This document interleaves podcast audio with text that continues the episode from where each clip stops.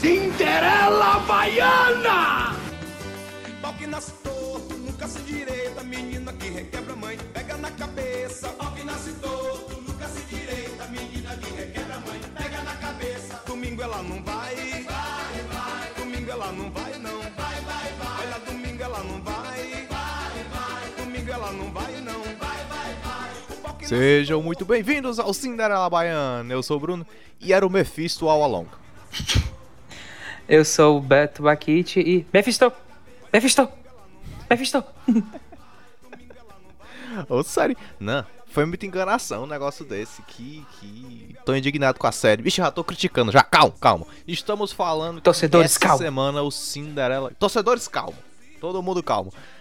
Essa semana o Cinderela Baiana é especial de WandaVision. A produção da Marvel que preencheu as nossas cestas, enfim, teve a sua season finale e dividiu opiniões pela internet. E nós estamos aqui para dar o nosso veredito. Então, em direito a essa postura, ajeita teus fones e vem com a gente que o Cinderela tá começando.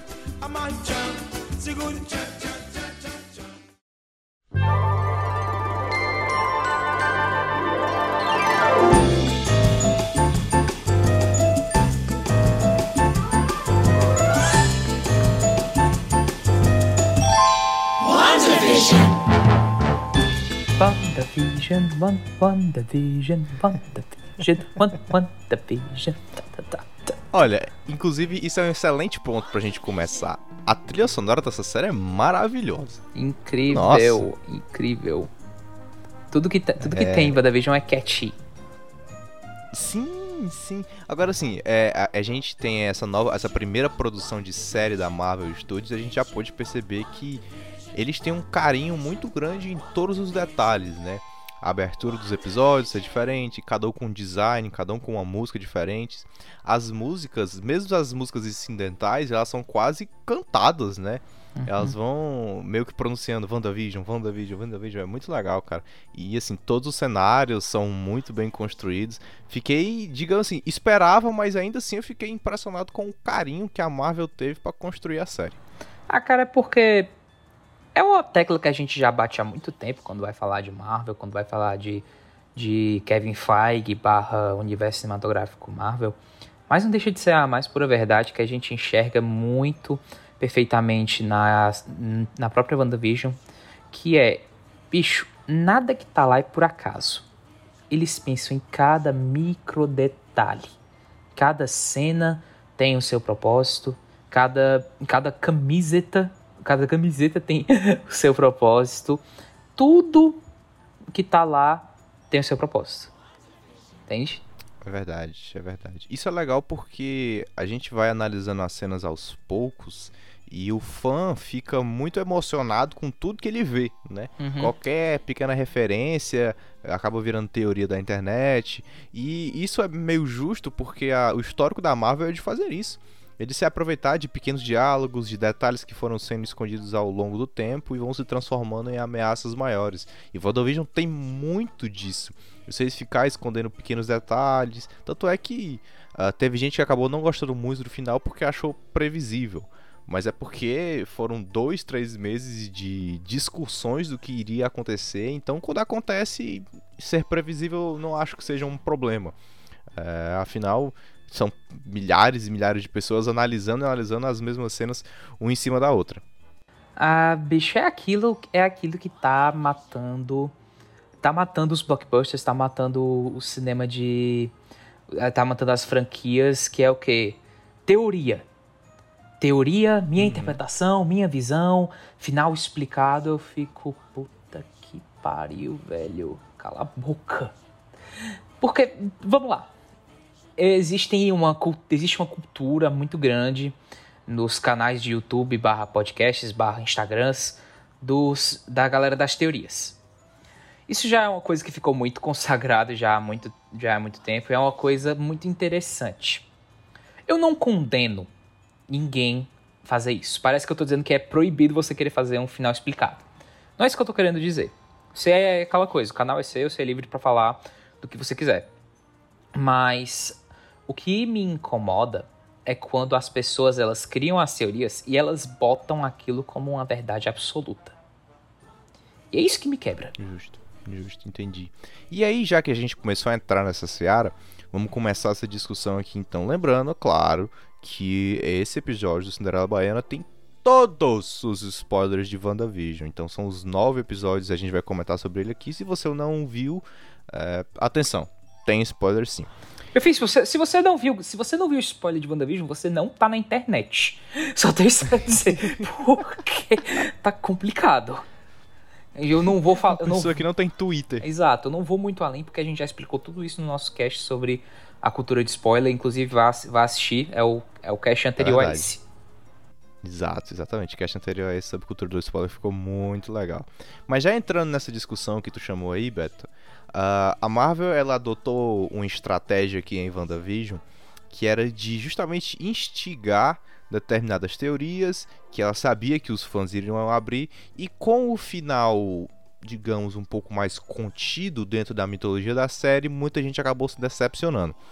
Eu particularmente eu acredito que a Marvel não tem qualquer responsabilidade sobre as teorias que são criadas fora da produção e se isso se você vai atender ou não às exigências dos fãs não é a Marvel que tem que se preocupar com isso e a série não deixa de perder por causa disso.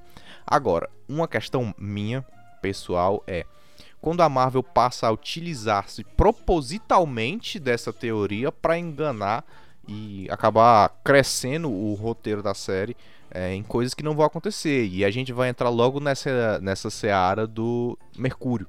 Cara, você fala, beleza, vou fazer um Mercúrio fake. Mas só de putaria eu vou botar o Evan Peters, que foi o Mercúrio nos X-Men, enquanto tá todo mundo desesperado para ver os X-Men. A Marvel não fez de bobo, ela fez justamente para instigar os fãs a fazerem isso. Aí, no final, eu descobri que o, o, Pietro era fake. Eu tenho o direito de ficar puto, não tenho não? Não, você tem todo o direito de ficar puto e para mim esse é o mais, esse é, na minha opinião, o maior ponto negativo da série. É, eu diria, eu diria realmente que isso foi um tanto quanto tipo assim, foi e não foi uma bola fora. Porque se a intenção deles era instigar mais pessoas a assistir a série, a ficar intrigadas, eles conseguiram. Porque é aquele cenário, é uma série que passa, que é um episódio por semana, então você vai, a partir daquele episódio, você vai querer ficar ansiosíssimo para ver logo o próximo episódio. O problema foi a questão da execução, que foi triste para não dizer outra, não dizer outra coisa. Mas o problema não é você trazer você trazer o Mercúrio. O problema, o problema não é esse. O problema é você, você de você trazer um Mercúrio diferente, porque enfim, todo mundo já sabe, o, o Mercúrio está morto. Sim. O problema é que você propositalmente trouxe esse ator, que é o Evan Peters, que é o Mercúrio do universo X-Men, que é um dos, um dos personagens mais queridos por Sim. que é um dos personagens mais queridos da série. E você e você faz isso para no final praticamente ter sido uma piada, porque porque isso, isso, é engraçado. Eu vi eu vi esse post no que me, quem mostrou esse post foi o Ricardo Rente do Território Nerd. Se liga. O nome do o nome do personagem do do Pietro, entre aspas, o nome dele é Ralph Palmer. Sim. Ralph, em inglês, pode ser uma abreviação de half, que é metade. E Palmer, Palmer é tipo assim, boomer, como se fosse uma coisa meio que decepcionante. Tanto é que quando ah, ela fala assim, entendi. assim, você é half bummer, e aí ele fala assim, boner, right? falando assim, ah, decepcionante, não é? Entendi, entendi. Entendi. Caralho. não tinha percebido isso não, mas ainda bem que ele tem consciência que, que ele era uma grande decepção. Porra, é aquela coisa. Um, um, a parada da decepção, sim, mas é de você se sentir enganado. Né? A Marvel já vinha enganando a gente com os acontecimentos do Homem-Aranha longe de casa, né, de fazer um trailer todo baseado no multiverso e de repente ser só o. Esqueci o nome do vilão, me recorda, Beto. O. Mistério. Esqueci o nome dele? Mistério. Mistério. De ser o mistério lá nas mãos brilhantes do Jake Gyllenhaal, que foi muito bem executado. De fazer ser tudo uma ilusão, até faz parte da mitologia do mistério fazer isso. Ah, ok, fui enganado. Ah, entendi. Mas você Aí foi enganado no trailer. Você foi enganado no É, Exato. É, eu fui enganado pelo trailer, né? O, o filme em si, ele é contido naquilo que ele mostrou, então tá tudo bem. Aí, de novo, a Marvel vem e fala assim, ó, tá vendo os X-Men? Os X-Men bem aí, ó. Não, não é não. Não é os X-Men não. E a questão do Ralph, né? De passar o tempo inteiro falando, ah, o Ralph é muito ruim, o Ralph é muito feio, né? Que a Agatha fica falando outra série inteira. A gente fala, olha o Mephisto, olha o Mephisto bem aí, hein? Ah, o diabo tá nas pequenas coisas. Se liga no diabo, olha o demônio. Aí não tem Mephisto porra nenhuma. Unleash hell, demons, uh, little demons. É absurdo. E você só se sente um pouco enganado mesmo, assim, traído por, por ter acreditado que a série iria te entregar mais coisas do que ela acabou entregando. E isso acontecer logo após. Eu sei que a Marvel teve problemas com questão da pandemia e teve que trocar algumas datas específicas, mas isso acontecer logo depois de você já ter sido enganado em Homem-Aranha longe de casa é muito ruim. É bizarro, é bizarro. Tá, cara, é porque assim. Existe uma. Existe um grande debate, principalmente entre os haters do. Entre, tipo assim, os haters da Marvel e os defensores da Marvel, assim dizer. Que a Marvel ela é previsível e que ela não tá preparada pra fazer uma coisa arriscada. Assim dizer. É mais ou menos. Eu não acho que a Marvel é tão previsível assim, é só porque a Marvel ela tem o seu ela tem o seu padrão. Que é aquele cenário de que ah, os filmes da Marvel, eles são têm uma estética mais colorida, eles são todos, eles são PG-13, ou seja, não tem muito palavrão, não tem cena de sexo, coisas do tipo. Mas assim, quando ele, eles quando eles vão, vão para usar aqui, quando é para fazer uma coisa mais ousada, eles ousam em outros em alguns aspe em aspectos que a gente não espera. Porque tá, eles ousam no começo com aquela temática de que o que que tá acontecendo? Isso aqui é uma série de quê? Que, principalmente nos primeiros dois episódios. Que é aquela coisa que a gente vai descobrindo do que que está acontecendo. Mas o, por que que eles realmente ousaram? Por, ousaram? Porque se você para pra pensar, WandaVision é uma série sobre luto. Na verdade, WandaVision acaba trazendo uma grande inovação nesses formatos que a Marvel já estava acostumada a fazer. De um lado a gente tem um formato de fazer piada, fazer gracinha, eh, misturar com ação, coisinhas bonitinhas, ah, que já vinha, na minha opinião, sendo um pouco deturpado no final ali, Guerra, Guerra Infinita e Guerra e, e Ultimato. Já vinha mudando, até porque é um fim do arco, então você acaba tendo que inserir algumas diretrizes diferentes. Aqui, pra mim, a Marvel fez uma situação completamente diferente. A série é triste, cara. Assim, tem momentos de, de graça? Tem, mas WandaVision é triste. O final. é, é, tem gente que gostou, tem gente que não gostou, engana não engana, mas ele é triste. Ele genuinamente é sobre perda, é sobre luto. E digamos que ele não tem um. Vamos dizer assim, um positivismo, um otimismo muito grande quanto a essa perspectiva, porque no final, a maneira de lidar com o luto dela não adiantou tanto. Ela pôde passar mais um tempo com o Visão, mas no final tudo se acabou como tinha sido feito antes. Com certeza, cara. Até porque ele é, um, é uma série que termina de uma forma um tanto quanto ambígua. Porque, enfim, como a gente, como a gente falou desde o princípio que estamos tratando de spoiler, a gente está fazendo aqui no começo uma coisa muito mais generalizada, a gente ainda vai abordar a questão de episódio por episódio. Mas, assim, a série meio que acaba e a última coisa que a série quer passar pra você é a imagem de que a Wanda, ela é boazinha, ela saiu sendo boazinha. Tanto é que, por exemplo, é, a última cena que você tem da Wanda é ela fugindo. É verdade. É sempre um grande questionamento que a gente tem da série, que é, ah, quem é o vilão? O vilão é o... O vilão, é, a Wanda é a vilã, é o, o vilão é o Hayward, o vilão... Sempre fica um questionamento, caramba, a Wanda é a vilã ou ela não é? Tem, porque tem uma hora que você tem certeza que ela é a vilã, que ela que tá fazendo tudo, tá, tudo aquilo, e tem um momento que você fica, não, a Wanda não, a Wanda não tem, não é culpa de nada, ela tá sendo manipulada por sei lá o que e tal. E a resposta é o quê?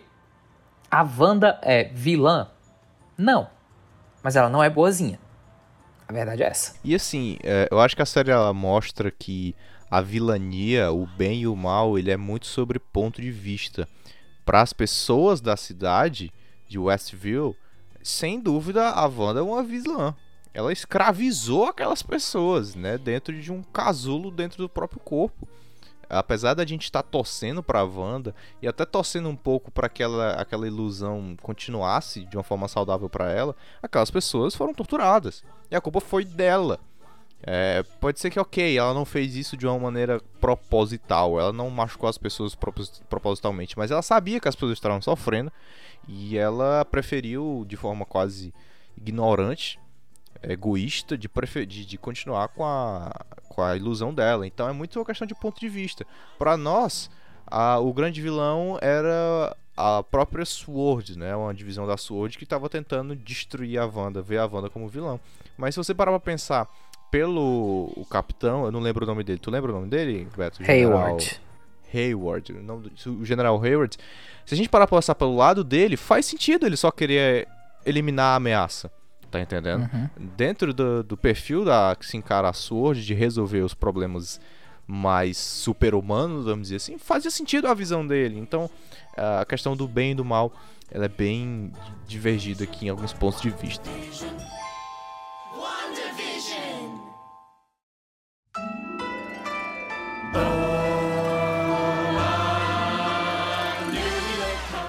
Portino aqui para a gente entender mais a estrutura dessa série. WandaVision trouxe uma série com um formato mais antigo, vamos dizer assim, nessa, nesse esquema de um episódio por semana. A gente começou com dois episódios para vender a série, faz parte, esperado. Mas depois disso, nós tivemos um episódio por semana, então toda sexta-feira de manhã estávamos nós lá assistindo WandaVision. É um ritual. Era um É, virou um ritual, exato. Então, assim, para alguns mais puristas aí se sentiram de volta nos períodos de Lost e companhia, né? Gente que tanto se acostumou com a série de uma porrada só por, por conta da, da Netflix. A gente viu tanto The Boys agora da Amazon ser feito uma vez por semana, quanto o WandaVision ser feito uma vez por semana, e as séries da Marvel provavelmente vão começar a ser assim. Como o Mandalorian também foi, né? De lançar um episódio por semana. Mas no final das contas é um formato que gera mais discussão, né, Beto? É um formato ousado e da mesma forma seguro. Por quê? Se você lançou uma série, um episódio por semana, você tem o pessoal falando por aquela, por aquela série por semanas. Você tem a, você tem a galera que, você tem a galera querendo comentar, você tem a galera esperando com expectativa uma série que tem 10 episódios, ela vai durar, ela vai durar dois meses. São dois meses da galera, da galera acompanhando, da, da galera acompanhando, dando clique e falando sobre a série. Se você lança a série toda em toda em um dia, você vai ter sim um grande número de gente falando, falando e assistindo a série, e principalmente você vai ter um grande número de gente comentando sobre a série, mas dura pouco dura, vai durar um equivalente a uma semana. E acabou que foi isso, né? A gente teve pontos positivos e negativos, né? Positivo para a série no sentido de a discussão ser mais longa, negativo nesse sentido de spoilers, negativo de ter que esperar que É, eu tenho ansiedade. Então, é, é exato. Exato, exato. Então, muita gente acaba se decepcionando com alguns pontos da série justamente porque se torna uma questão um pouco mais previsível. Teve alguns episódios que uh, tiveram menos buzz em cima porque foram só confirmações de coisas que a gente já sabia, né? Isso com uma série que é lançada de uma vez só, isso não acontece. Mas eu acho que pra Disney isso é um formato que funciona melhor mesmo. Não, absolutamente. É aquele, é aquele cenário. A Disney não é trouxa. Eles, eles sabem que se eles lançarem tudo, tudo tipo numa, numa caralhada só, vai ter gente que vai assinar um mês de um mês de Disney Plus grátis e tal. E quando terminar as séries, uhum. vai, valeu, falou, tamo junto, tamo junto. Entende? Não, eu acho que nessa perspectiva de a, que a Disney quer construir um universo passo a passo, então ela já termina WandaVision para começar o Falcão Solar Invernal daqui a pouquinho, faz sentido, né? É melhor do que ela lançar uma série e depois lançar outra série daqui a três meses do que a gente acompanhando episódio por episódio e engatar uma na outra. Ah, com, cer com certeza. Tipo assim, é, é aquele cenário que me. Hoje que a série acabou, eu já assisti todos os episódios, eu fico numa situação, tipo, muito caramba, isso valeu muito a pena e tal. E tal, eu vou ter tipo, memória afetiva e tal. É óbvio que quando eu tava assistindo a série, eu lembro que eu ficava puto quando chegava lá o um momento ápice do episódio e ficava, please stand by. Aí eu ficava, não, eu não quero Muito esperar ruim. uma semana, meu Deus, que ódio. Muito ruim, cara. E até porque, eu tenho, isso é uma reclamação oficial. O episódio dizia que tinha 30 minutos, mas eram 7 só de, de só crédito. Só de crédito. Começava os créditos infinitos, não acabava nunca. Falava, ainda tem episódio pra caramba. Aí do nada acabava. Caralho, uhum. não tem mais nada. Triste. Triste fim. Só pra complementar a informação, o Falcão Soldado Invernal lança no Disney Plus no dia 19 de março. Uh, então, não sei quando você está consumindo esse cast, mas se for na data de lançamento, é uma semana depois. Então, só teremos aí uma, uma, uma única semana de espera. Agora o seguinte, vamos lá falar mais ou menos episódio por episódio pra gente ideia da estrutura da série. Nós tivemos dois episódios iniciais que foram nos dados de uma vez só, que foram os episódios dos anos 50, né? Uh, ali bem I Love Lucy mesmo, tudo em preto e branco, e eu tenho que ser sincero, são meus episódios favoritos. Eu amei aquilo, nossa, muito diferente, muito diferente de tudo que a Marvel já tinha mostrado. Uh, com, inclusive tem episódio do Cinderela Baiano no YouTube sobre esses dois capítulos iniciais, porque ele tem uma cinematografia muito, muito, muito interessante. Sempre que você tá na visão da Wanda das coisas como estão acontecendo normais, você tá olhando naquele ângulo de sitcom, naquele uhum. ângulo das três paredes, onde você vê as três paredes e não vê a sua parede, é como se você estivesse de frente para tudo. E quando a câmera invade o cenário, fecha, sai daquele sitcom e vai para dentro, é quando a realidade dela vai sendo aos poucos quebrada. Então tem uma cinematografia muito legal e eu amo como é muito contido ali dentro. Você tá realmente vivendo o que a Wanda queria que você vivesse. Não, cara, com certeza. Assim, para quem para quem gosta de, seria de seriados, para quem é fã de série assim, de série mesmo. Bicho, é um aquilo ali realmente foi feito com muito cuidado porque eles realmente estavam preocupados na questão da adaptação é aquele cenário, é você pegar um episódio de, de I Love Lucy, botar de lado a lado e pensar, caramba, isso aqui parece que é da época, entende? Uhum. Exato, exato. E ficou muito interessante, cara. Foi uma adaptação que eu não esperava. Eu, eu, até esperava que a gente tivesse essa viagem pelos trailers que a gente estava vendo, essa viagem de tempo de, de épocas, mas eu não esperava que fosse feito de uma maneira tão. Sabe, aconchegante. Eles realmente pegaram as séries, cada episódio tem mais ou menos uma série base e fizeram nos moldes que as séries fizeram, né? Tinham trazidos antes. Então ficou muito legal esse formato. Uh, esse negócio meio a feiticeira, meio I Love Lucy, ficou muito legal. As cores, ah, as cores dentro do preto e branco ficaram muito massa também. Uhum. Porque, por exemplo, no episódio 2 a gente já começa a ver o, uh, o helicópterinho caindo, e ah, o helicópterinho de brinquedo vermelho. Mas caralho, isso aqui tem cor, então quer dizer que é de fora do que eles viriam a chamar de Rex, né? Que é a ilusão que a Wanda criou. Então, nossa, achei tudo muito bonito, tudo muito bem planejado. As cenas lá do truque de mágica, onde o Visão tá bêbado, porque. porque entrou um chiclete nas engrenagens dele. É e tudo muito. Come. É, é tudo muito cômico, é tudo muito característico das séries da época, essa caricatura muito bem feita. Então, para mim são os melhores episódios da série, são esses dois. Eu acho que é o menos Fórmula Marvel possível. Então, eu adoro sair disso, adoro ver a Marvel explorando esses novos horizontes. Estão, estamos esperando aí um, um filme até meio de terror no Doutor Estranho 2. Então, eu acho que esses dois episódios são realmente a prova de que a Marvel está pronta para sair da sua zona de conforto eu entrei de cabeça em WandaVision sem saber a menor ideia do que, que ia acontecer. Eu sabia que não, eu sabia que não ia ser algo. Sim, o que é muito bom é porque são dois episódios em que pro telespectador comum, se assim dizer, pro leigo, o cara que não é o cara que não é fã de quadrinho, o cara que não lê, ele entra naquele mundo e não entende nada e não sabe de nada, ele não faz a menor ideia do que está acontecendo, principalmente o primeiro. O primeiro, o primeiro ele não entrega uhum. nada. Nada. Prim, primeiro é, prati, é praticamente o, um episódio de, de I Love Lucy do show do Dick Van Dyke com o Visão e a, e a Wanda. Justo. Com exceção, talvez, só daquela parte do jantar, não é? Que ali uma tensão. Parte do jantar tem, a, tem a, é um momento que a Wanda ela meio que desperta, mas não tem nada que você vai pensar no, no na questão de trama. No segundo episódio você tem uma você tem um mistério maior que tem toda aquela questão do da, do invasor e a questão do do, Jimmy Woo tentando fazer contato com a Wanda e que começam a, a aparecer as cores e tal. Mas você é por, isso, é por isso que esses dois episódios eles precisavam sair juntos. Se você só saísse primeiro, só o primeiro episódio, também ninguém ia entender porra nenhuma. A galera já não entendeu direito as coisas só com o, o só com o primeiro e o segundo. Imagina se fosse o primeiro, o negócio não ia dar muito certo, não. Justo, justo, justo. E aí, a gente sai do, dos dois primeiros episódios, né? Sai ali do que são os anos uh, 50 e 60.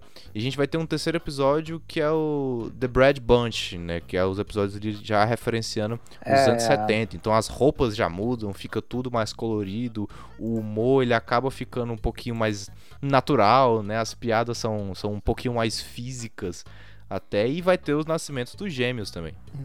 É, pois é, é refer referência da, da Brady Bunch, mais conhecida aqui como a, fam a família, a família Dolassi, coisa do tipo.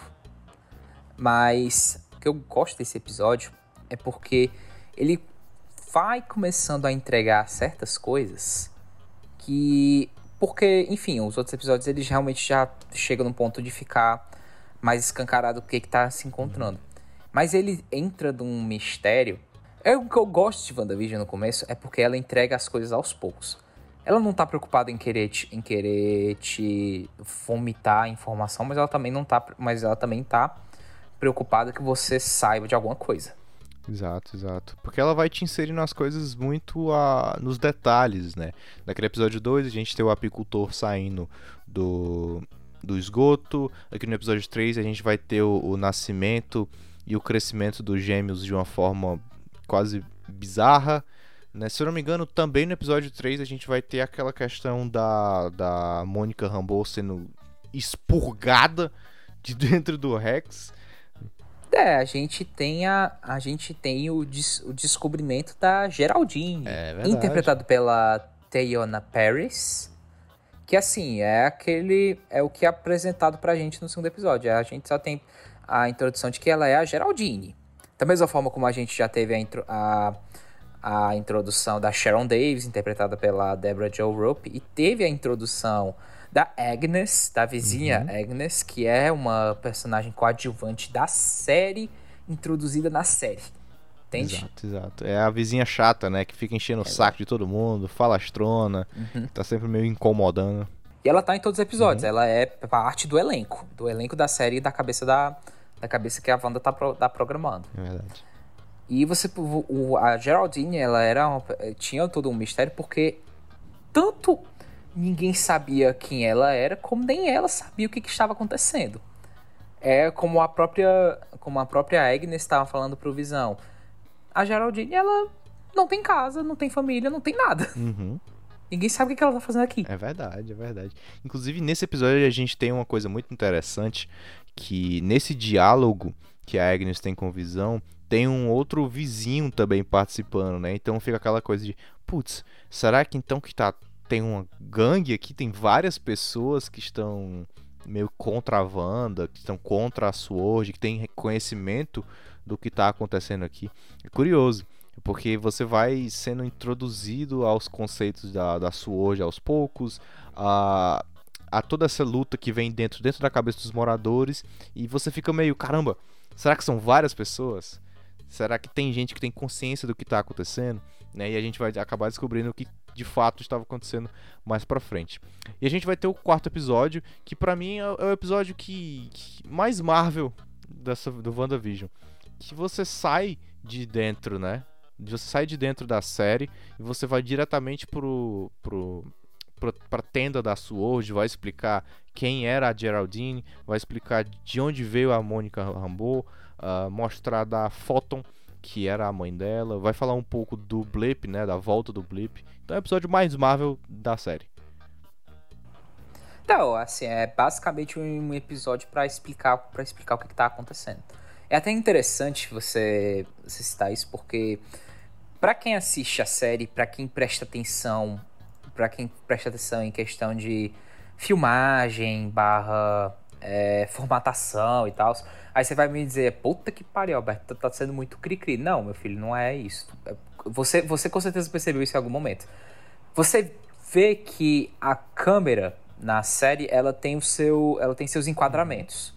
Quando a série é para focar na a série foca na, na época antiga, dos anos 50, 60, ela tem uma formatação de te, da TV, uhum. que é uhum. aquela coisa, as barras elas são 3x4, né?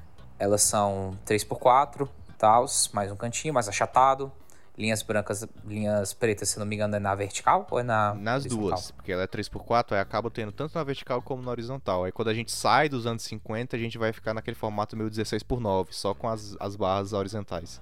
Exato, e, e muito disso, na verdade, você em momentos até tem um certo full screen. Uhum. Quando você tá, quando você tá dentro, tipo, dentro do Rex.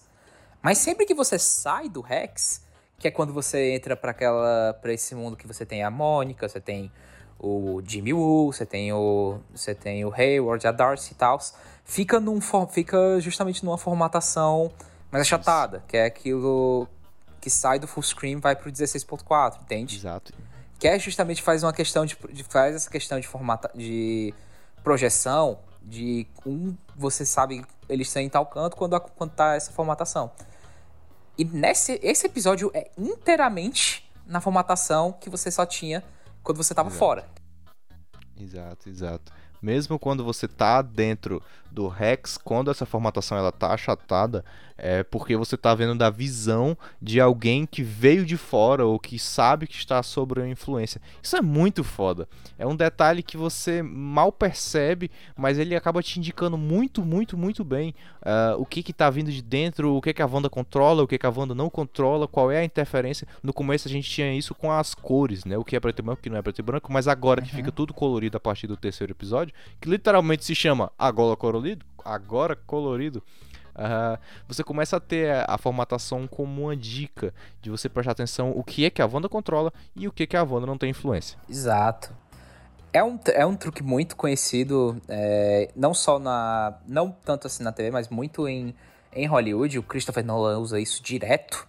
Mas falando até, mais voltando pro episódio 4, é engraçado até porque o nome dele já entrega muito bem daquilo que ele quer se propor, que o nome é We Interrupt This Program, que é, ah, vamos, interrompemos o programa para um anúncio do que está acontecendo lá fora, sabe? E esse que é o, esse que é o episódio. O episódio, ele, o episódio, ele tá querendo introduzir quem tá, quem está lá fora, quem são as outras pessoas fora, quem são os outros protagonistas, ele basicamente é como se você for pensar numa ordem mais linear, ele é como se fosse o primeiro episódio. Uhum. Porque ele come, porque ele já começa tipo, ele já começa com a com a cena do É engraçado porque é primeira, porque essa cena a gente é a primeira vez assim na história do universo cinematográfico Marvel que a gente tem uma visão de realmente de como foi quando as pessoas voltaram da como foi o ato de voltar do, do estalo do, do Hulk. Exato, exato.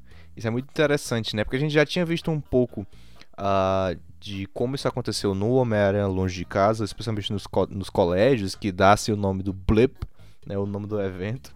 Uhum. Mas aqui a gente consegue identificar um pouco mais do lado mais desesperador da coisa, né? De, do lado de quem voltou e perdeu entes queridos, como foi o caso da Mônica, e não, não teve qualquer opção de, de, de mudar isso, não teve nem a, a, oportunidade de se despedir da própria mãe. O blip foi uma coisa que, além da característica que a gente viu dentro do Homem-Aranha Longe de Casa, ele, ele afetou propositalmente muita gente. Então, o episódio 4 ele serve para te dar um pouco de relação a isso e de mostrar os eventos exatamente posteriores a, a Ultimato, né? O que, que foi feito com o corpo do Visão, é, o, o que que aconteceu com a Shield, né? Que já estava quebrada e acabou a Sword acabou sendo fundada. Uh, o que estava fazendo a própria Wanda, que vai acabar invadindo, né? A gente vê essa primeira no quarto episódio, a gente vê a primeira o primeiro ponto de vista, que é o ponto de vista do Hayward, que vai mostrar que a Wanda invadiu, quebrou tudo e fez os caralho, e roubou o corpo do Visão, né? Ele acaba dando uma visão bem deturpada do que aconteceu. É, com certeza. É o que a gente tem no começo, que é o começo da, da criação das, das teorias, se assim dizer. Porque a gente é introduzido a, person a personagens novos e personagens antigos, e a gente também é introduzido a. Não só a gente, como eles estão aprendendo o que está acontecendo. A gente tem aqui, toda aquela, todo aquele arco muito bom, até muito surpreendente, da Darcy, Sim. que a Darcy Lewis, interpretada pela Cat Dennings, ela é uma personagem que volta a esse universo, uma personagem que estava meio que até aposentada, assim a última aparição dela foi no, no, no Thor 2.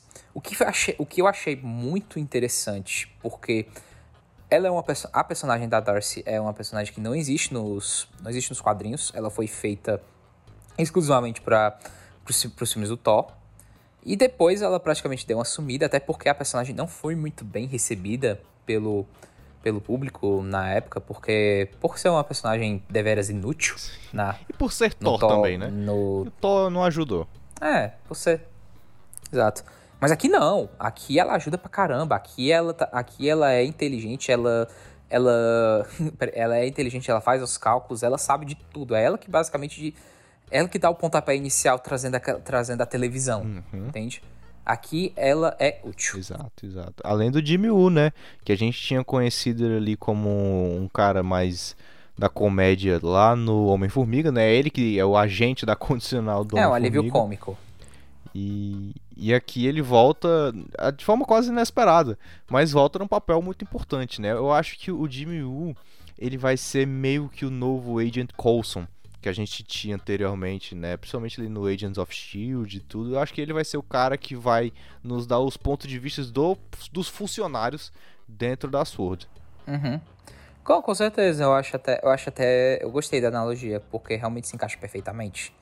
Mas é isso, esse é basicamente o, o episódio. É engraçado porque se você for parar pra pensar na ordem da série, ele parece que tanto ele é como se fosse o primeiro episódio, mas como realmente ele é um episódio que o que está acontecendo no mundo do Rex está acontecendo naquele, no mundo lá fora ao mesmo tempo e segue. Tanto é que, por exemplo, o primeiro, o episódio 3 ele acaba de um jeito e o episódio 4 basicamente também acaba daquele mesmo jeito. Que é, a, que é o pessoal indo atrás da Mônica porque ela foi expulsa da, do Rex. Exato, exato. É engraçado como ele quebra tudo, né? Inclusive, é uma coisa importante a gente, de a gente mencionar que os três, os três primeiros episódios têm comerciais que uhum. significou muito para a vida da Wanda nos três primeiros, né? O primeiro comercial é o da torradeira, ou seja, em referência à bomba que não explodiu na cara da, da Wanda e do Mercúrio lá em Sokovia. O episódio 2 é o do relógio, que tem a gente tem o Barão de von Strucker, né, o modelo Strucker do relógio Hydra, e no terceiro é o Hydra Soak, né, o Hydra Sabão, que tem aquele lema Find the Goddess Within né, que acabou sendo o Find the Goddess, acho que é uma referência à própria acha a sua feiticeira interna, a feiticeira escarlate que vivia dentro dela, pronto para liberar os poderes. E nesse episódio 4, como a gente tem uma quebra de tudo, uh, esses comerciais também são quebrados e a gente não tem nem abertura, a gente não tem nenhuma gracinha e nem os comerciais também, que vão acabar voltando pro interessantíssimo episódio 5, que a gente já chega aqui nos anos 80, né? Que é a referência àquele, ao 3 é demais, que muda ao todo o estilo ao de caras roupa. e caretas. Caras e caretas, exato. Aquelas roupas meio de academia para você usar em casa, os cabelos para cima. É muito legal. A, a maquiagem, o, o cabelo, é tudo muito bem feito. Exato. O episódio 4 ele é um episódio muito interessante porque ele segue a dinâmica da série que é fazer toda essa questão de episódios temáticos e como funciona quem, com o elenco fixo e tal, mas ele também já estabelece o que, que vai ser a série daqui para frente. Porque você já tem, você, você já tá, agora você vai começar a interligar as, a interligar as coisas, interligar os mundos. Da mesma forma como você está introduzindo já os personagens definitivos, a gente tem aqui a primeira praticamente a primeira aparição dos filhos da, da Wanda, que são personagens maravilhosos, são, são a, atores mirins muito, muito bons e que vieram para acrescentar. Mas não, só, mas não só isso, a gente começa realmente a, a ter um. A gente começa a pensar no conflito da Wanda. Porque já no começo a gente percebe, hum, tem alguma coisa errada aqui. E a gente já teve toda aquela questão de ponto de vista do Hayward. E aqui nas, e a, nesse episódio você só vai concretizando ainda mais aquele seu, aquela sua visão de que a Wanda é uma pessoa ruim. Ela é a vilã da série. Porque nesse, nesse episódio tem, a gente tem a icônica cena que a Wanda sai do Rex e ameaça, e ameaça o Hayward e os agentes da, da. Exato, exato. E assim, dentro do Rex também tem uma, uma dinâmica muito importante nesse quinto episódio, que é uma a percepção do visão de que as coisas estão erradas. Até então ele é o marido modelo, tá ali, faz umas piadas, uh, conversa com os outros maridos da vizinhança, tem toda aquela dinâmica que é bem legal de assistir, mas a partir do quinto episódio ele começa a se sentir que ele não faz parte daquilo, ou sentir que tem alguma coisa muito errada e ele começa a desconfiar da Wanda. Então o nosso casal, aos poucos, vai sendo quebrado. Né? E não só o casal, como a família toda, porque agora tem os filhos, né? O Icano e o Celery, que vão acabar desenvolvendo seus poderes aos poucos. Uh, mas é, é, é, até um pouco triste, né? Porque a gente acaba vendo toda essa felicidade que vinha sendo construída pela Wanda se quebrando. E a Wanda de fato começa a perder o completo controle que ela tinha sobre a simulação que ela estava criando. Porque o Visão, uh, até porque ela faz uma cópia do Visão bem fidedigna, então ele é inteligente como o Visão que a gente conhece, acaba percebendo que aquilo ali é, tem algo muito errado ocorrendo. Tem uma cena muito interessante. Se eu não me engano, se não for no quarto episódio, é, é no terceiro Inclusive, eu até eu voltei essa cena. Porque é uma cena que o Visão, ele fala pra Wanda assim: tem alguma coisa estranha acontecendo. Aí na hora que ele fala estranha, fica corta, volta. tem alguma coisa, sei lá, sei lá o que. Entende? Porque na verdade estava refazendo aquela cena. A Wanda cortou aquilo que ela vazou e pra ele falar outra coisa. Eu pensei, ué, bugou? Tipo, eu voltei. Eu, voltei. eu, eu literalmente voltei porque achei que eu tava tendo problema de internet, de conexão. É na hora do, do nascimento dos filhos, ou, ou então. Ela, ela, já faz isso no episódio 2, né? Quando aparece o. o o apicultor, mas ela faz isso novamente, se não me engano, no, no terceiro episódio, quando o Visão chama ela para conversar e aí ela rebobina a cena. Só que a partir do episódio 5, essa dinâmica não consegue ser feita de novo. Ela não consegue mais controlar o que o Visão vai pensar, porque evidentemente ele começa a perceber que aquela realidade ali tá errada pelo comportamento dos vizinhos, pela maneira como eles são diferentes do resto do mundo. Uh, então ele acaba sendo quebrada justamente nesse quinto episódio. Que é um episódio, é outro episódio de que a Agnes está bem presente. Tem a, o Spark. É o episódio do Spark, é esse, né? O episódio do uhum. cachorro, tadinho do cachorro, velho. Que pena. A, a Agnes é muito ruim. A minha raiva da Agnes vem só desse episódio do cachorro. E é, exato, inclusive a gente também não pode deixar, não tem como não deixar de citar desse episódio que é, foi realmente o momento em que todos os fãs, inclusive eu, eu gritei, puta que pariu! E depois acabei sendo feito de trouxa, que é o quê? Que é a aparição do Evan Peters como Mercúrio. E naquele Exato. momento eu fiquei, eu fiquei com, eu fiquei, puta que pariu, mas o que que tá acontecendo? Como assim? Que porra é essa? Entende? Foi o momento máximo, né, cara? Porque a gente não tem a perspectiva de como vai ser feita essa introdução dos X-Men e do Quarteto Fantástico dentro do universo do, da Marvel, mas a gente teve literalmente o mesmo Mercúrio e assim, cara, não tem nem o que falar. É o mesmo ator fazendo o mesmo personagem, a roupa é muito parecida, se para não falar a mesma. Uh, e com aquele mesmo jeito, porque a gente sabe que o Mercúrio da Marvel e o Mercúrio dos X-Men são bem diferentes né? Uh, o Pietro da, da Wanda que a gente conhece, ele é mais centrado, ele é mais desconfiado. O Pietro dos X-Men do Evan Peters é daquele jeito que a gente viu, relaxadão, meio brincalhão, meio metido tá... engraçado, exato, tá. exato. Então era, era o nosso Mercúrio, era o Mercúrio dos X-Men, literalmente dentro do universo Marvel. Então criou-se ali um, um, um, um grande bafafá na hora de ficar, caralho, é isso. Está é acontecendo. Mal sabíamos antes. Mal Não, exato. Antes. E foi, e foi realmente assim um auge pra, do, da galera das teorias. Que foi aí que começou tudo. Mephisto, Mephisto, Mephisto, Mephisto. Quarteto Fantástico, Quarteto Fantástico, os X-Men, meu Deus do céu. Tá tudo, tá tudo interligado. Entende? E ficou-se uma semana de, de teoria até que teve a chegada do episódio 6. A.K.A. A.K.A. Uh, pera, a.k.a. All New Halloween Spectacular. Sempre tem um episódio de Halloween, e dessa, ve e dessa vez é um episódio é, dedicado, praticamente fazendo homenagem a Malcolm in the Middle, que foi uma série muito popular no final dos anos 90 e início dos anos 2000. Uma série, inclusive, muito boa, que eu já assisti, já assisti vários e vários, vários e vários episódios. Está disponível no, no NetNow, fica aí a indicação. Mas que a série, a série basicamente estabelece. Esse, esse episódio, o que, que ele estabelece? Já estabelece que o, que o Mercúrio ele já tá assim, não confio em você, não sei o que está acontecendo, vou investigar. Inclusive, é, a gente tem nesse episódio 6, né, um comercial que até agora divide opiniões sobre o significado dele, porque no quinto a gente tem um episódio que é muito claro, que é sobre o Lagos, né, que é a cidade, a capital da Nigéria, que acontece todos aqueles eventos da Guerra Civil, onde é o grande, o primeiro trauma da Wanda depois de entrar dos Vingadores. Mas a gente tem aqui, nesse, nesse episódio 6, a propaganda do Tubarão, que é a, Yo, a Yo propaganda Max. do Yo Magic, Yo Go Magic. que você que o, o cara acaba morrendo de fome por não Eu conseguir fiquei sem abrir entender. a- Eu fiquei. o iogurte, né? Aham. Eu fiquei sem entender. Eu fiquei falho, macabro, entende? E. Exato. Mas é, é como se, se a Wanda. é, eu entendi aquilo como o moleque sendo a Wanda.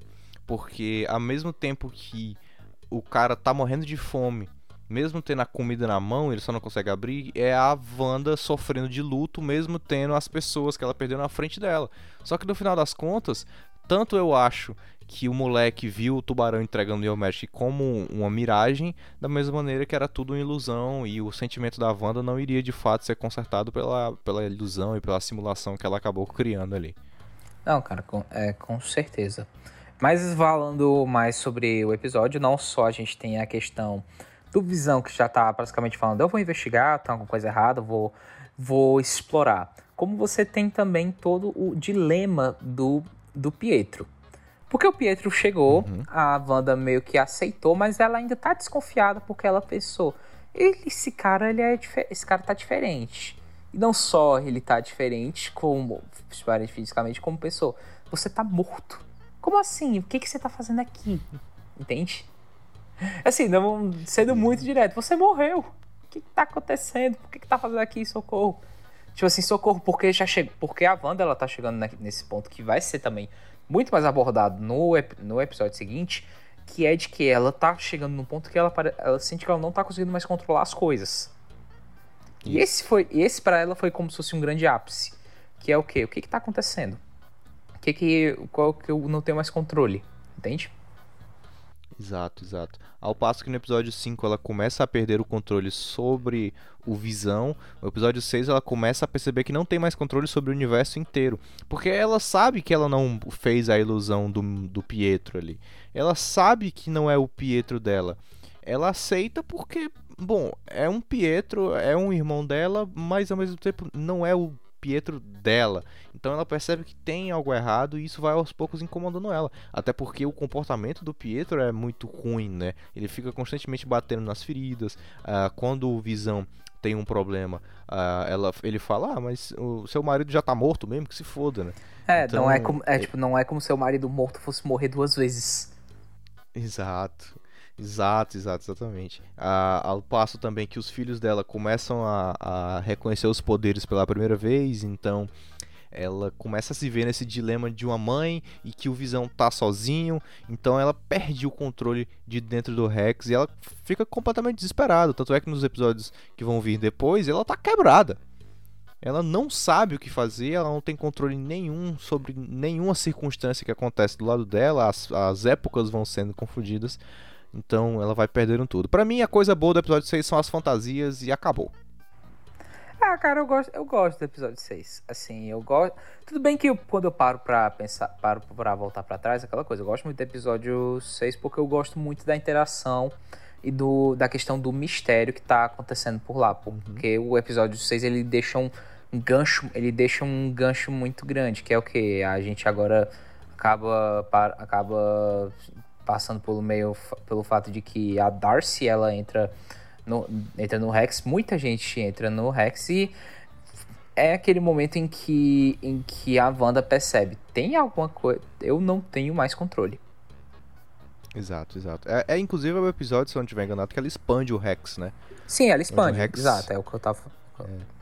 Exato, exato. Ela expande e toda a Sword vira, acaba, acaba virando um circo, né? E a Darcy Uhum. entra. Ah, fica um negócio bem, bem, bem confuso. E a gente vai pro episódio 7, que é um dos episódios mais legais que tem, que é o episódio inspirado tanto em The Office, como tem um toque de Modern, Family. Até a abertura, cara, tocando pianinho. Ah, Pianinho do The. Office, é aquilo ali. é- Am I right?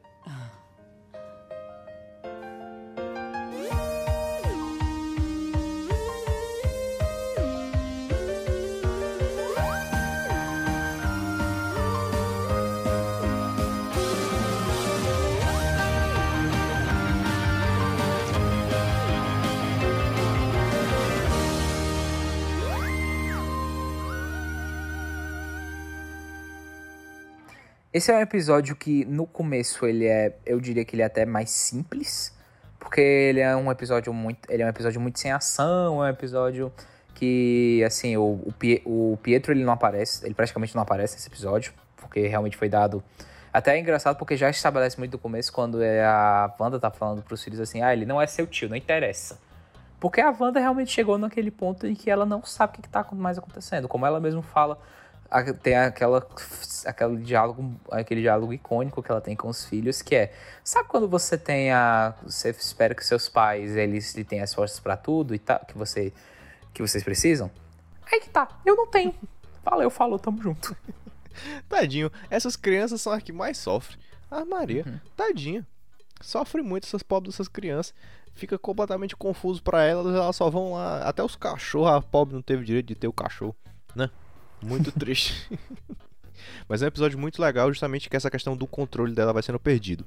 As épocas se confundem na televisão, nos outdoors. Ela olha pra câmera e fala: Eu não sei o que tá acontecendo, eu não tenho mais controle sobre o que, o que tá acontecendo aqui. Inclusive, é, é o, último, o último comercial da série é nesse episódio 7, que é o comercial que eu acho que mais dá abertura pro, pro que vai vir a acontecer no universo Marvel, que é o comercial do Nexus, né, da pílula Nexus. A gente já teve uma menção ao Nexus é, na Era de Ultron, que é quando a Wanda aparece pela primeira vez, que é... Na Era de Ultron, o Nexus ele é um hub de internet, ele é como se fosse a central de conexão de internet do mundo e é lá que o Ultron hackeia para ter acesso a tantas informações e se tornar um ser tão poderoso. Nos quadrinhos, o Nexus ele é um hub interdimensional. Ele é como a central do, do multiverso. Ele é a passagem que te permite sair do universo 616, que é o universo principal da Marvel, para ir para os outros e onde o tempo não influi, onde o espaço não influi. Então ele é uma espécie do hub. E aí tem a questão dos seres Nexus, né? Que são como personificações da, de características desse hub. É, um controla o tempo, o outro controla o espaço, o outro tem poder sobre a realidade. Ah, é mais ou menos uma representação do que viria a ser as Joias do Infinito. E a grande teoria é que a Wanda é o primeiro ser Nexo a ser apresentado no universo. É, cara, assim, existe também um grande, um grande questionamento, não só questionamento como dessa vez o Visão ele realmente tá indo atrás da, de respostas, mas não só indo atrás das respostas, mas sabe, mas percebendo o que que o que que tá acontecendo pra ele. Que é aquele que é aquela coisa que ele fica tipo, ai meu Deus, eu preciso ir atrás da minha mulher. É isso que tá, é isso que tá acontecendo. Ponto. Não interessa, não interessa mais. Tem toda aquela cena muito boa dele fugindo do. saindo do, cena, do cenário de filmagem. Mas assim, é óbvio que, dadas as. dadas todas essas circunstâncias, não pode, podia deixar de falar da grande revelação, do grande momento do, desse episódio, que é.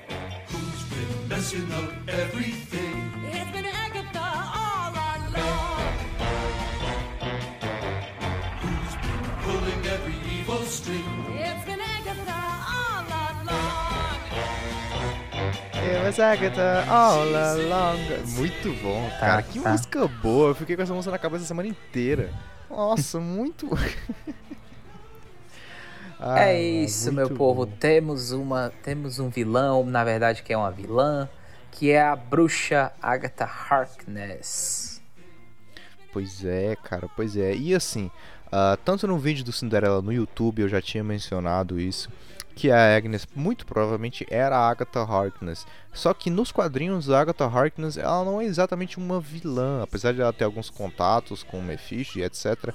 Ela é muito mais como uma tutora para a Wanda conseguir controlar os poderes da Feiticeira Escarlate. Ah, mas aqui apesar de que é deixado uma brecha no final pra isso, aqui não. Aqui ela quer os poderes da Wanda e acabou. Não tem história de vou lhe treinar, não tem história de vou lhe ajudar. Ela quer os poderes da Wanda mesmo. E é legal porque a gente consegue, através da Agatha, entender um pouquinho mais da dinâmica do Coven, né? Ah, porque eu até uma frase que acabou saindo num desses trailers do Falcão Soldado Invernal é que o Falcão fala assim: "Não, para você ser alguém, você tem que ser um dos três grandes: Android, Alien ou bruxo". Aí o- ele fala: "Ah, mas não tem bruxo". Aí ele fala: "Tem sim, o Doutor Estranho". Aí ele fala: "Não, Doutor Estranho não é bruxo, ele é feiticeiro. Ele feiticeiro é um bruxo sem chapéu". Aí fica, ah, é verdade. Mas é, essa dinâmica que ela começa a apresentar do Coven e ah, o Mago Supremo, que é o Doutor Estranho, é muito legal porque a gente começa a entender um pouquinho da origem dos poderes do próprio Doutor Estranho e da, da própria Wanda. Então é legal ver um pouquinho da origem, ver como o Coven trata as próprias as próprias bruxas dentro deles que infligem as regras e como isso provavelmente vai acabar mexendo com a história da Wanda que vai acontecer. Então, a Agatha é um personagem sensacional, desde o começo. Desde, desde o começo, uma personagem que, assim, que veio pra agregar, agregar em todos os sentidos possíveis. E aí o episódio acaba com a gente tem um. É o primeiro episódio com cena pós-crédito do episódio. Finalmente, uma cena pós-crédito, a gente tava até mal acostumado. Que é a cena que a Mônica ela volta pro, pro Rex. Tem uma, a grande cena do confronto dela com a Wanda, que ela parece que ela aparentava resistir aos poderes deles da Wanda. Mas ela, é cap- mas ela acaba sendo capturada pelo Pietro. Exato, exato. Que é uma coisa que só vai voltar no episódio 9, né? Ah, Mais uma vez a gente acha que, ah, vai rolar alguma parada aqui do, do, do Pietro com a Mônica, mas nem tanto. É só mais um desfecho para a história do Ralph. Ah, e aí a gente vai pro episódio 8, que ele é uma grande recapitulação, né? Até o nome dele é nos capítulos anteriores. Ele é uma grande recapitulação da história e de pontos que a gente não conhecia. Agora a gente vai ver o que foi que de fato aconteceu com a Wanda depois do blip, depois que ela perdeu o Visão. A gente vai entender como é que o Rex foi criado a partir da- do luto dela, a partir dos sentimentos fortes dela. A gente vai ver uma outra visão dessa cena que o Hayward já tinha mostrado, né, que é dela roubando o corpo do Visão e que não, ela não rouba o corpo do Visão, ela apenas meio que rouba ela nem rouba, ela só passa a mão nele, assim, com, com carinho. Não sei se ela chega a tirar algumas informações da composição do Visão pra poder recriar ele. Ah, e de mostrar que o Rex é uma coisa muito espontânea, né? É, ela não arquitetou isso, ela chegou lá e as emoções simplesmente se transformaram em magia. Cara, ela simplesmente criou. E ela fez tudo. E foi a partir, a partir do momento que. Foi a partir daí que você olhou, olhou pra Wanda e pensou: puta que pariu, ela é muito poderosa. Bicho, que episódio. Sério, esse é, o meu, esse é o meu episódio favorito da série. Não só é o meu episódio favorito da série, como é uma das, pra mim, é uma das melhores coisas que a Marvel já fez. Não pelo episódio em si, mas realmente foi, foi, foi o- a história de origem da Wanda, pratica, praticamente. Porque esse episódio, não só ele nos traz o trabalho de introduzir o que tá, acon- o que que tá acontecendo, de como foi toda essa inspiração. Porque pra quem não sabe, o, a- o que que o episódio se explicou é que toda essa inspiração da Wanda para séries, ela tem, do, ela tem dos tempos que ela morava em Sokovia com o, com o Pietro, irmão dela e os pais dela, e eles assistiam muitas séries, eles assistiam, eles assistiam muitos DVDs pra treinar, para aprender inglês. E aí era engraçado, é uma maleta toda cheia de seriado, toda cheia de, tinha, se aparece, sei lá, o Malcolm, o, o I Love Lucy, o, o show do Dick Van Dyke, que é o, a série favorita da Wanda. Bicho, que construção, que atuação, ah, esse é o episódio, esse, nossa, a Elisa Beth Olsen, ela chegou chegando nesse episódio, é tipo um episódio que, sei lá, se ela foi indicada a um, a um Emmy é por conta desse episódio. Não só porque isso, mas porque ela de fato manda, manda muito bem. E assim, é muito interessante porque não só nesse episódio a gente tem, a gente percebe o quanto que eles se esforçaram pra fazer uma história condizente, mas como realmente assim, você também tem um pouco do toque da Marvel, do cuidado da Marvel. Porque como Sim. tu tava falando, tu tava falando da cena que ela passa a mão, na, mão no, no Visão, isso, aquilo, isso, aquilo, é, na verdade, é uma grande referência. E é uma grande referência de verdade. Pra vocês terem noção, eu fui atrás, eu fui, eu fui pesquisar, barra, fui ver os filmes. Isso de fato aconteceu, mas a cena que a Wanda, ela vai tocar e ela fala, eu não sinto você, aquilo é uma referência porque justamente na durante todo o de- o decorrer da relação deles dois, você, você em algum momento ouvia a frase, eu só, eu só sinto você, ou eu consigo sentir você. Porque esse era o grande objetivo da, o objetivo da Wanda, que era humanizar mais o Visão. Tanto é que na, tem um momento muito, muito bom em Guerra Infinita, que é justamente o momento que, o, que a Wanda se sente no dever de matar, de matar o Visão, pra, ela destrói a, a joia da mente. É a joia da mente? Não, que tem no, no Visão. É a joia da mente, a joia da mente. Que ele é, é a fala. joia da mente não, ou a joia da alma? Agora eu tô, fiquei, agora não, fiquei a na joia, dúvida. não, a joia da alma é a da, é a da própria Wanda. Mas. Não é a mesma, é não? justamente. Não, s- enfim, é. Não vou. Não me responsabilizo, mas se eu não me engano, é a, se eu não me engano, é a joia da mente. E aí o. Joia da mente, joia da mente, confirmado, Uhum. joia da mente, confirma. Que é uma cena que ele fala: Não se preocupa, Wanda, eu só sinto você. Exato, exato, exato. Inclusive é, é curioso naquela cena da, da Guerra Infinita que já mencionou, né? Onde eles vão ser atacados pelo, pelo comboio do Thanos que tá chegando, aparece o, o, o Capitão América e tudo. A, cena prévia disso é ela mexendo na joia dele, né? E, a joia soltando um brilho amarelo e tudo, assim, naquele momento bem romântico. E aqui ela faz exatamente o mesmo movimento, né? O movimento como se procurasse sentir ele e ela não sente. Então é um dos episódios mais pesados. De, acho que talvez só, só perca pro próprio, pro, pro próprio finale. Mas é um episódio muito pesado, é um episódio muito sobre o luto, ah, sobre como a Wanda não conseguiu superar isso, como a, vida dela é muito cheio de traumas e parece que isso nunca vai acabar.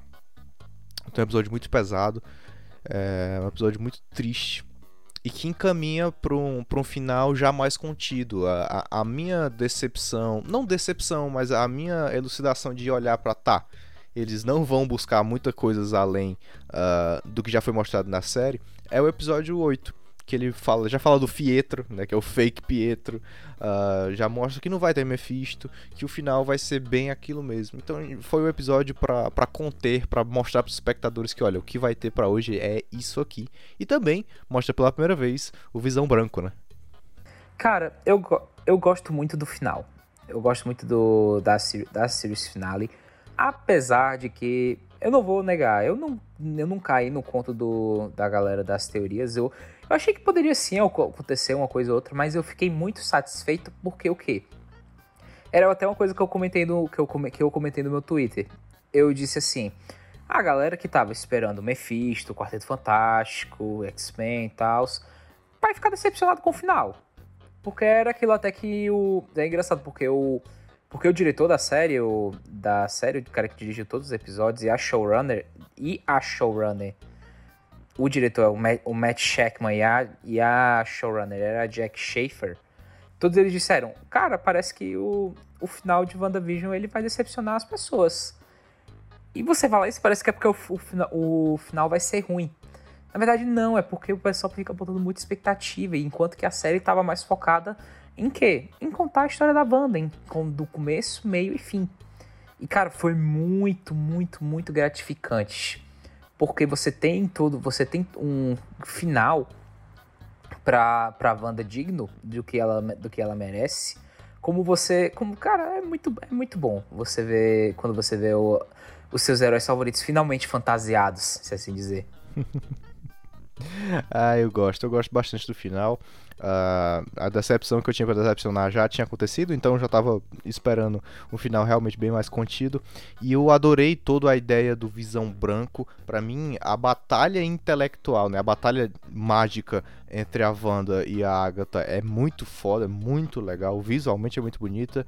ah, mas a, a batalha doutrinária né, do Visão com o Visão branco, de você reconhecer quem é o Visão, né, o- a história do barco, barco de Teseu, de se o barco depois de reformado e o barco antes de reformado, qual é o barco de Teseu? E eles chegam à conclusão que o barco de Teseu é os dois, né, tanto antes de reformado Uhum. como depois de reformado.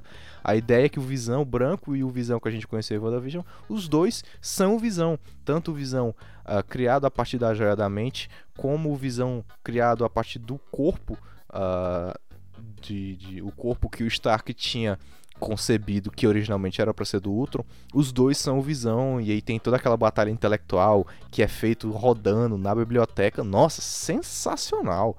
Simplesmente sensacional, porque diferentemente do que é, eu esperava de ver uma batalha mais física, do jeito que a Marvel sempre faz nos filmes, não.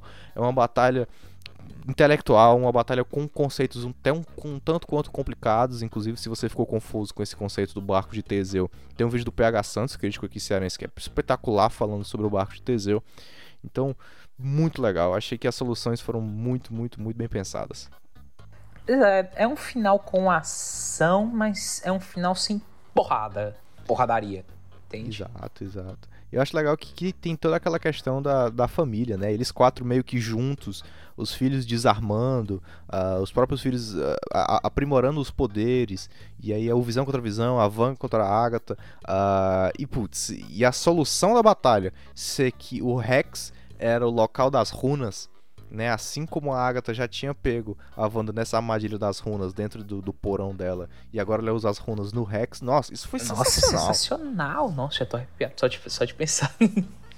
Muito bom, cara. Bom. Mostra o poder de aprendizado rápido que a Wanda tem e, e o interesse que ela tem por aprimorar os poderes dela para pra lutar pelo bem, né? A decisão dela no final, apesar de ser difícil, de, se, de sacrificar tudo pra ela, é a decisão acertada de libertar as pessoas da, da, da tortura que ela estava sofrendo ali. Mesmo que ela tenha que perder tanto e que seja tão doído, ela acaba libertando as pessoas porque ela é uma heroína no final das contas e ela sempre faz as coisas pro bem maior. Ah, então é, puta, é tudo muito bem construído. A vantagem do aprendizado. A roupa é maravilhosa. Nossa, que coisa incrível. Nossa, com certeza. Meu Deus do céu. Meus parabéns. É, nossa, maravilhoso. A, a história da Joia da Mente, né, que é assim, só pra a gente fechar aquela confusão que a gente fez aqui. A Joia da Alma, eh, quem me enganou fui eu. A Joia da Alma é a da Viúva Negra, né, que fica lá com Caveira Vermelha, Caveira Vermelha. Essa é a Joia da Alma. A Joia da Mente, ela foi tirada do cetro do Loki e a Wanda teve contato com ela em Sokovia. Então é a partir daí que os poderes dela são expandidos, né? Ela já tinha ali a magia da probabilidade que ela usa para fazer com que a bomba não exploda, não exploda quase inconscientemente, mas aqui ela é tocada pelo, pelo cetro do Loki e tem essa explosão dentro do, do QG da Hydra em Sokovia. E aí é, é isso que é interessante, porque o Visão é a personificação da joia da mente. E a, por conta desse toque do cetro, a Wanda tem a joia da mente dentro dela. Então é como se o Visão sempre estivesse dentro dela. E é por isso que ela foi capaz de criar o Visão dentro do Rex, mesmo sem ter acesso ao corpo dele. Isso foi maravilhoso. Maravilhoso. Que decisão legal. Fora dos quadrinhos, porque os quadrinhos não trazem a maioria desses conceitos dessa forma. E eles criaram isso. Eu achei que encaixou muito bem para fechar. Eu acho que eles vão ter talvez essa essa mania de fechar o arco do infinito ainda por um tempo, né? Fechar, porque a gente vai ter o Loki de novo, talvez o Loki vai atrás do cetro, a gente vai ter o Doutor Estranho ainda usando a, a possível joia do tempo, então acho que eles vão fechar a história joia por joia ainda. É muito bom ver a maneira como a Marvel tá fazendo essa transição do fim do arco do infinito para o que vai, vai vir a ser muito provavelmente o nosso multiverso. Nosso multiverso. E não podemos deixar, não podia deixar de falar, já que já tá praticamente nos finalmente, a gente tem que falar da, do quão importante foram essas duas cenas pós-créditos. A primeira com, com a revelação. Na verdade, não é bem revelação, acho que a gente já, depois de Capitã Marvel, a gente vai ter que se acostumar com os Scrolls, principalmente porque eles já vão ter um, ter um grande foco com as invasões secretas. Que é uma grande preparação para invasões secretas, onde a Monica Rambeau ela é mandada para o espaço, praticamente. Exato, exato. A gente tem essa, essa divisão dos personagens, né? de que a Wanda vai ser revista de novo em Doutor Estranho, de que a Darcy muito provavelmente vai voltar em Thor 4, de que o, o Wu vai voltar lá é, em Homem-Formiga e de que a Mônica Rambeau vai voltar no Capitão Marvel, Capitão Marvel 2 que já está programado para acontecer, né? Porque no final o, a Screw diz que a Capitã Marvel está esperando por ela. Então é muito interessante a gente ver como os personagens que foram construídos aqui em WandaVision vão seguir dentro da história da Marvel, cada um dentro do seu parâmetro. Isso vai ser muito bem feito. Não, com certeza. Inclusive, isso é um ponto muito a ser batido na tecla. Até, acho que quem já tá aqui já deve ter, ter noção, mas só reforçando, reforçando as séries, mais do que nunca, elas realmente, todas elas não apenas são canon, como elas são, vão ser essenciais. Já vai chegar, chegar no ponto em de que se você não assistiu a série, talvez você não entenda tal elemento que vai ter. É aquela situação, quem assistiu Doutor Estranho, quem for assistir Doutor Estranho 2 sem ter visto WandaVision, provavelmente vai ficar boiando em certas coisas. Exato, exato. Isso, inclusive, é uma coisa que é importante se tocar aqui, de que o planejamento da Marvel mudou e, inicialmente, uh, WandaVision ia sair só em maio de 2021 e o Doutor Estranho sairia em julho, ou seja, seria, você termina um, começa outro. Se isso, você uhum. termina a série WandaVision, já vai ver Doutor Estranho no cinema, mas por conta da pandemia isso teve alterações e a Marvel, não, não me pergunte por quê, decidiu botar WandaVision lá pra frente, Uh, então essa história de multiverso vai ficar em stand-by por um tempo, em Loki, em, em Os Eternos. Muito, prova muito, provavelmente isso vai ficar de fora até a gente poder ter acesso ano que vem, não é? Ao Doutor uhum. Estranho Multiverso da Loucura. Mas é uma coisa já estabelecida na cena pós-crédito, onde a gente tem a.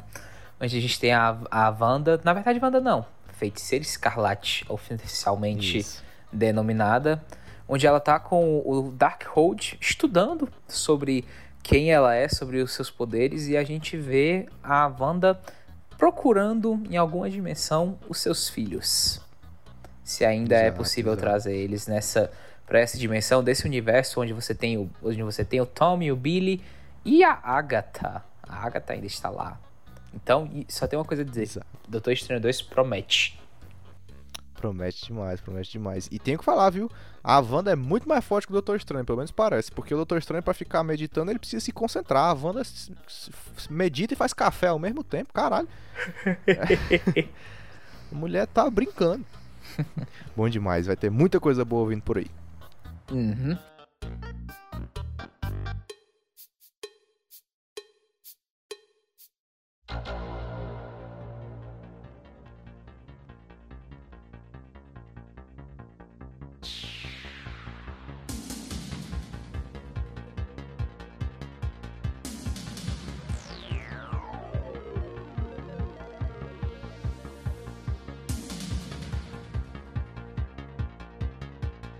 Uhum. Isso foi WandaVision, primeira série da praticamente a primeira série apresentada para nós dessa dessa parceria barra desse novo novo nova direção Disney Marvel com Disney Plus. Minha nota para WandaVision é 9. Apesar de alguns efeitos, apesar de algumas coisas de algumas decepções, foi uma das foi uma grande diversão para mim, foi algo extremamente bem feito e eu já ganho pontos comigo só por me fazer querer acordar de madrugada só pra assistir uma série. ah, eu, eu gostei bastante de WandaVision, agora realmente eu fiquei muito. Uh, por exemplo, os, os showrunners falam, falam no final sobre. Ah, vai ser uma decepção final, porque a galera tá esperando isso. Tá, mas foram eles que construíram esse final ser tão difícil, né? Uh, de, de, de se engolir, porque eles colocaram propositalmente determinadas referências ao próprio Mephisto, ao Fietro e a tudo isso. Coisas que acabaram, para mim, engrandecendo o roteiro da série no momento e não foram entregues no final. E por isso acabaram decaindo um pouco. Então, estratégias do comercial da Marvel que acabam inferindo dentro do roteiro e no final para mim atrapalham, fizeram a série cair um pouquinho. Se for para dar nota, eu dou um 8.5 aí. Eu gostei tá bastante. Tá excelente. Bastante. é, não, eu gostei bastante, mas eu me incomodo muito de ser enganado. ah, absoluto, absoluto. Mas é realmente assim, pra primeira série, os bichos, assim, palmas. Apenas isso, palmas. Ah, demais, foi demais, foi demais, cara. Muito, muito, Muito bem feito. E para fechar esse episódio, vamos para nossas indicações finais aqui do Cinderela Baiana. Você tem algum em mente, Beto? Ah, que a gente tá meio que nessa vibe da, vibe da Marvel, voltando a. Que assim, eu reassisti Vingadores Guerra Infinita e Ultimato. Aconselho a assistir tanto pra dar uma recapitulada do que aconteceu, pra quem quiser assistir WandaVision, que aturou todo esse, esse clima de spoilers e tal. Mas porque são filmes muito divertidos, muito bons e eu amo. Eu sou um Marvete, a verdade é essa. Bom demais, bom demais. É, pela minha vez, eu vou fazer indicação aqui bem contrária ao que eu normalmente indico. Ah, mas eu, eu tava revendo isso recentemente e me veio várias memórias ótimas. Que é o seguinte: existe uma sessão feita para pouquíssimas pessoas, que a, o ingresso custava dezenas de milhares de dólares, que chamavam Max Sessions. Eram feitas normalmente dentro do centro de eventos Kennedy, nos Estados Unidos, para bandas de um calibre muito, muito, muito alto. E tem uma Max Session de 2009 que é com o Miles Kennedy e o Slash fazendo tipo um acústico Guns N' Roses. E é maravilhoso. Eu conheço isso há um, há um bom tempo, mas ontem eu tava revendo e tava emocionado com o Slash fazendo solos mais mirabolantes num violãozinho acústico. Então, maravilhoso. Fica a dica aí. Max Sessions com o Slash e o Miles Kennedy é um Guns N' Roses acústico. Pra quem curte rock, é de se emocionar demais. Então é isso, Beto. Fechamos? Fechamos. Então é isso, galera. Tô muito feliz. A gente tá muito feliz com o resultado do projeto. A gente tá colhendo excelentes frutos. A gente não anunciou nem isso, mas aqui fica agora avisa- avisado. Nos sigam no Instagram, arroba Cinderela Baiana com dois N's. Nos sigam no Twitter, arroba Cinderela. Assinem, assinem a gente no, no Spotify, no em toda a sua plataforma de Spotify. Nos sigam nas outras redes sociais, TikTok, é, TikTok, YouTube, tudo Cinderela Baiana. Procu- vão lá, gente, vão lá prestigiar, pre- prestigiar, porque vocês não vão se arrepender. É isso, galera. Por hoje é só. Fiquem com Deus. Um abraço e até a próxima. Valeu, valeu. Tá tudo na descrição, hein? Confere o YouTube. Acabou o cast.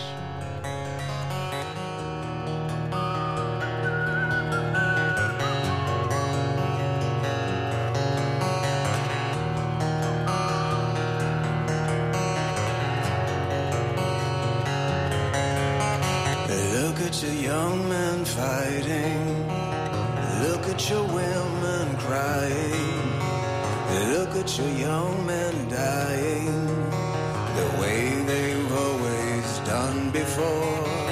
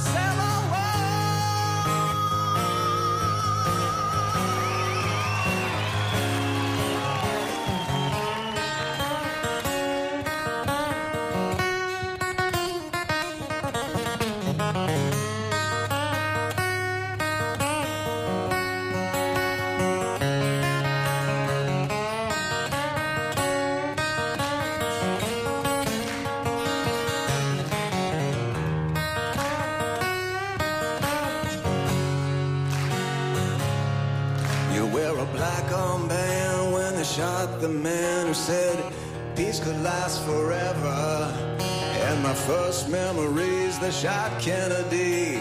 I went numb when I learned to see, so I never fell for Vietnam. We got the wall in the sea to remind us all that you can't trust freedom when it's not in your head.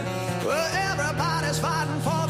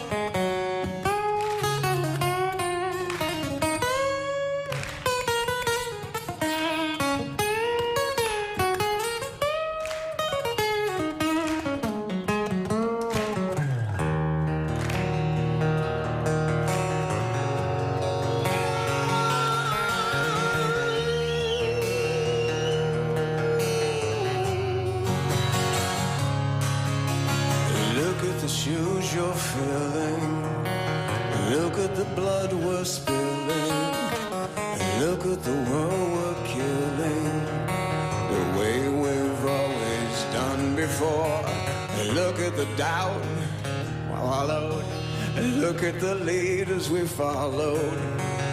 Look at the lies we swallowed, and I don't.